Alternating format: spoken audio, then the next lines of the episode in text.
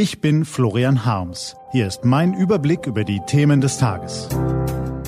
T-Online-Tagesanbruch. Was heute wichtig ist. Mittwoch, der 18. Juli 2018.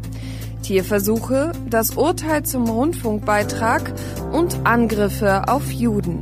Gelesen von Carina Frohn.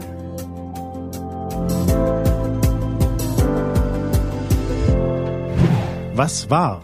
Eine Alternative zu den Tierversuchen. 400.000 Tiere pro Jahr werden in Deutschland Versuchen unterzogen. Die medizinische Forschung ist auf die Tests angewiesen, um Schaden von unserer eigenen Spezies abzuwenden. Bisher. Nun aber haben Toxikologen in Baltimore eine andere, tierversuchsfreie, ja sogar genauere Methode entwickelt, um die Gefährlichkeit neuer chemischer Stoffe zu beurteilen. Noch immer sind Tierversuche bei Medikamententests verpflichtend. Jetzt besteht jedoch Hoffnung, dass unsere Spezies sich den Mitbewohnern des Planeten gegenüber bald etwas weniger abscheulich benimmt. Debatte um Rundfunkbeitrag. Knapp 8 Milliarden Euro sind eine gewaltige Summe. Da werden Sie sicher zustimmen. Darüber entscheidet heute das Bundesverfassungsgericht.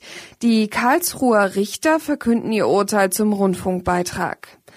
Ist es rechtmäßig, dass alle Bürger, die einen Haushalt führen, den Beitrag in Höhe von monatlich 17,50 Euro bezahlen müssen, ganz egal, ob wir ein Radio, einen Fernseher haben oder nicht?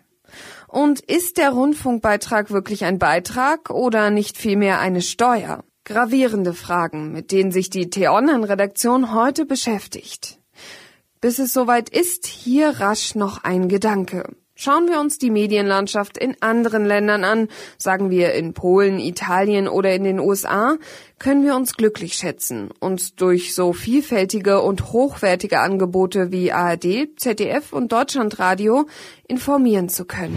Was steht an? Die T-Online-Redaktion blickt für Sie heute unter anderem auf diese Themen. Vier Jahre lang haben Wissenschaftler der Technischen Universität Berlin die Verbreitung von Judenhass im Internet erforscht Heute Vormittag stellen sie ihre Studie Antisemitismus 2.0 und die Netzkultur des Hasses vor.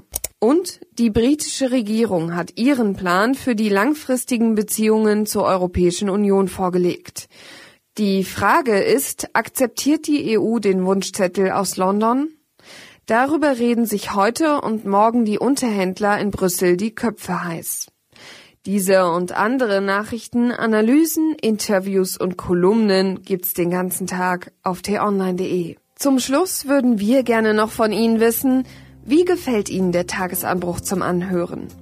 Schreiben Sie uns gern direkt an userfeedback at t-online.de. Wir freuen uns drauf.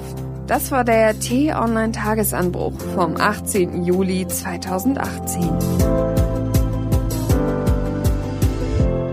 Ich wünsche Ihnen einen smarten Tag. Ihr Florian Harms.